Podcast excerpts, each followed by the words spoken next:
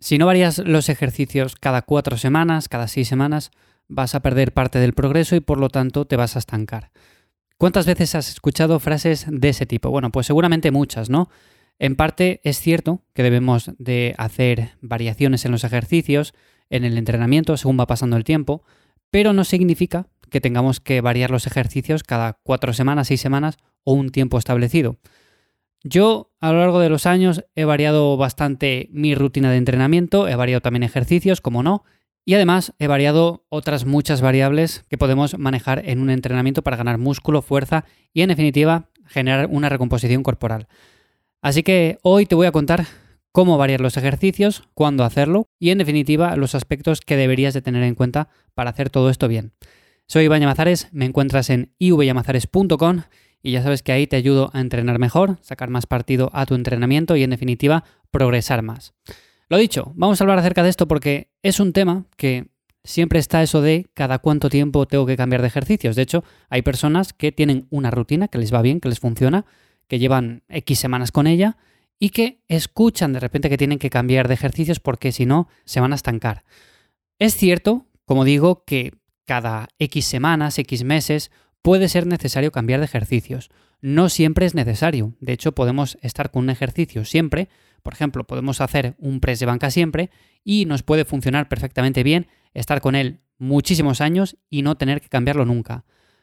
¿Cuándo es eficiente cambiarlo? Bueno, principalmente cuando, por ejemplo, vemos que hay cierto estancamiento, que tenemos alguna molestia, que queremos meter un estímulo diferente a ese grupo muscular simplemente para que cuando volvamos a ese ejercicio más básico, en este caso el press de banca, que es el que hablábamos, bueno, pues volvamos, pero por así decirlo, estemos adaptados a otro estímulo y podamos avanzar más rápido.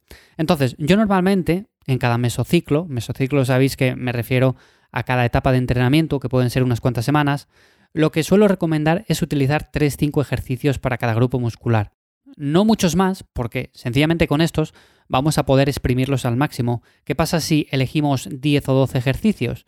Lo más probable es que tengamos tantos a los cuales dar un estímulo que de sesión en sesión de entrenamiento no sepamos muy bien si estamos progresando en uno, si estamos progresando en otro, vemos quizás demasiados ejercicios, también eso es una sobrecarga a nivel mental, no es lo mismo ver en un planning cinco ejercicios diferentes que ver 12 ejercicios diferentes para la espalda, para la pierna, esto complica también mucho las cosas, entonces si entrenas en casa seguramente tengas una plan y parecida de 3-5 ejercicios porque el material es el que es. Si vas a un gimnasio que tienes máquinas diferentes y tienes muchas más alternativas, se puede difuminar un poco todo y decir, bueno, pues quiero probar todas estas máquinas y al final puede verse un poco trastocada la planificación también en el sentido de que vamos un día a una máquina, otra semana vamos a otra, luego entre sesiones vamos variando, en definitiva, que no llevamos una progresión lineal en cuanto a los ejercicios que estamos realizando. Si no realizamos siempre los mismos ejercicios o si realizamos muchos diferentes, no vamos a poder seguir una misma progresión. O sea, va a ser muy complicado porque igual hacemos un ejercicio ahora y lo volvemos a repetir de aquí a cuatro o cinco semanas. Entonces es muy difícil hacerlo así, es muy difícil progresar. Así que tres, cinco ejercicios más o menos en cada mesociclo. Eso es importante, que se complementen en el ROM, o sea, no podemos hacer un press de banca plano, un press con mancuernas plano, un ejercicio en máquina, por ejemplo, una multipower, press plano también. Estamos haciendo tres ejercicios que en teoría son diferentes, pero que son muy parecidos, por no decir casi casi iguales. Vale, que sí, que la multipower es guiada, que con las mancuernas quizás tengamos más rango de recorrido, pero realmente se tienen que complementar. Por ejemplo, un press de banca plano, un press con mancuernas inclinado. Luego si hacemos un press en multipower, pero que sea ligeramente diferente. Ya me entendéis. Al final, 3-5 ejercicios, pero que se complementen bien. Luego también es interesante categorizarlos por la parte que trabajan. Pueden trabajar más la parte inicial del movimiento, la parte media, la parte final. Si hacemos de esos cinco ejercicios, cuatro que trabajan la parte inicial, estamos dejando la parte media o la parte final muy desatendida. Entonces, yo siempre recomiendo hacer ejercicios, aunque sean similares, imagínate una sentadilla. Una sentadilla puedes hacerla de manera tradicional, pero también puedes hacer una sentadilla con pausa, en la cual en el momento que te encuentras abajo del todo, en ese punto, haces una pausa de 1 o 2 segundos para iniciar de nuevo la fase concéntrica. De esa manera, si haces un ejercicio como una sentadilla tradicional y luego una sentadilla con pausa, pues están trabajando zonas ligeramente diferentes también. Entonces podemos categorizar esos tres ejercicios dependiendo de la zona que trabajan y así podemos ver que se complementen bien. Otra cosa también interesante, ver el material del que disponemos.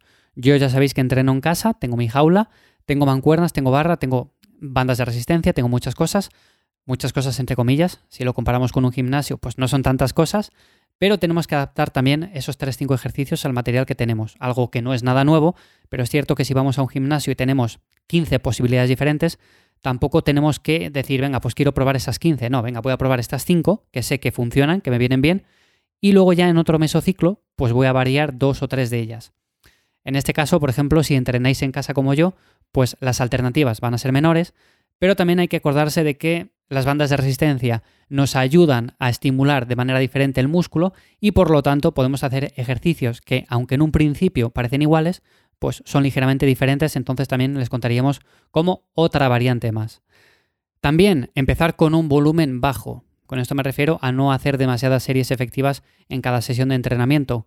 Podemos hacer muchas series con el paso del tiempo según va pasando, según vemos que lo asimilamos bien, pues sí, podemos ir añadiendo más. Pero si empezamos con un volumen alto, lo más probable es que terminemos fatigados bastante rápido. Entonces, si empezamos con un volumen mínimo efectivo, con esto nos estamos refiriendo quizás a unas 8 o 10 series a la semana por grupo muscular, con esto va a ser suficiente para ver si estamos adaptados bien a esos ejercicios y podemos ir poco a poco subiendo el volumen. Podemos subir una serie, podemos subir dos, pero eso según va pasando el tiempo. Además de esto, hay que tener en cuenta también el tema del RIR.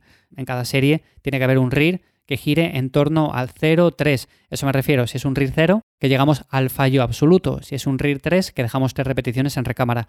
Normalmente tiene que estar entre 1, 3, 4 quizás me parece demasiado excesivo, pero entre esos números debería de andar. Si estáis un poco más lejos, no son series efectivas ya para la ganancia de masa muscular. Entonces, bueno, es cierto que depende un poco de la época en la que nos encontremos, de si tenemos alguna molestia o no, pero por ahí andaría la cosa en cuanto a intensidad y en cuanto a volumen.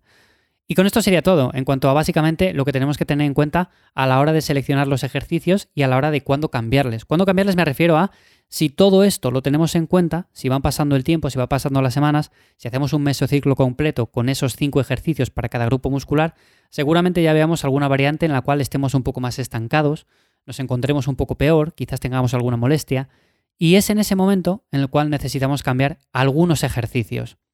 Si, por ejemplo, llega un punto en el cual hemos avanzado bien, han pasado 8 semanas, 16 semanas, el tiempo que sea, pero ha pasado ese tiempo, hemos progresado bien, nos encontramos perfectamente, igual no hace falta tampoco cambiar demasiada cosa, o sea, podemos seguir así el tiempo que sea, podemos mantener la rutina y ya está. Entonces, como veis, no hace falta cambiar cada 4 semanas, 6 semanas, no hay que establecer siempre un número fijo porque quizás en ese momento puntual que tú quieres cambiar la rutina, que quieres cambiar esos ejercicios, es cuando mejor te encuentras y es cuando más partido puedes sacarla. Entonces, sigue adelante, sigue unas semanas más. Si te sientes bien, si vas progresando, o sea, no hace falta que cambies nada, podemos mantener la rutina de entrenamiento. Solamente vamos a cambiar cosas en el caso de que estemos progresando muy poco o nada, o estemos súper estancados, entonces ahí hay que cambiar cosas. Pero si no, si tenemos esos ejercicios que nos funcionan bien, que estamos a gusto con ellos, que se complementan, que además con el material que tenemos en casa, pues les podemos hacer perfectamente bien. Porque hay veces que queremos hacer algún ejercicio y tenemos que hacer alguna historia, algún invento para poder hacerlo porque no tenemos mucho material. Si lo tenemos, si tenemos en casa el material disponible para poder hacer esos ejercicios que encima nos funcionan y nos vienen bien, pues mejor que mejor. No hace falta cambiar muchas cosas de la planificación. Entonces, bueno, esa es mi opinión acerca de esto. ¿Cómo cambiarlo? Bueno, pues teniendo simplemente esto en cuenta. ¿Cuándo cambiarlo? cuando pasemos por un periodo en el cual estemos estancados o sencillamente tengamos alguna molestia, tengamos un momento en el cual queremos descansar un poco más, queremos dar un estímulo diferente al grupo muscular porque llevamos unas semanas en las cuales avanzamos muy poquito y queremos avanzar un poco más rápido, entonces podemos dar un estímulo diferente, volver a esa variante que estábamos haciendo antes y ver qué tal funciona, qué tal ha ido la cosa. Entonces, bueno, hay diferentes opciones o diferentes escenarios a la hora de cuándo cambiar los ejercicios que tenemos en la rutina de entrenamiento, pero cómo hacerlo y cuándo hacerlo, básicamente, yo lo que tengo en cuenta es esto. O sea, con esto vas a poder avanzar mejor, no vas a estar tan preocupado en cambiar la rutina cada X tiempo, que es al final una complicación más, no hace falta cambiar tantas veces la rutina, para nada. O sea, no es que haya ningún estudio que diga cada cuatro semanas cambia la rutina porque así vas a avanzar más rápido. No, no, eso no funciona así. Entonces lo dicho, simplemente tener esto en cuenta. Espero de verdad que como siempre esta información os resulte interesante o de ayuda.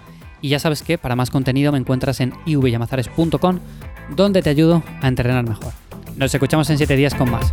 Chao.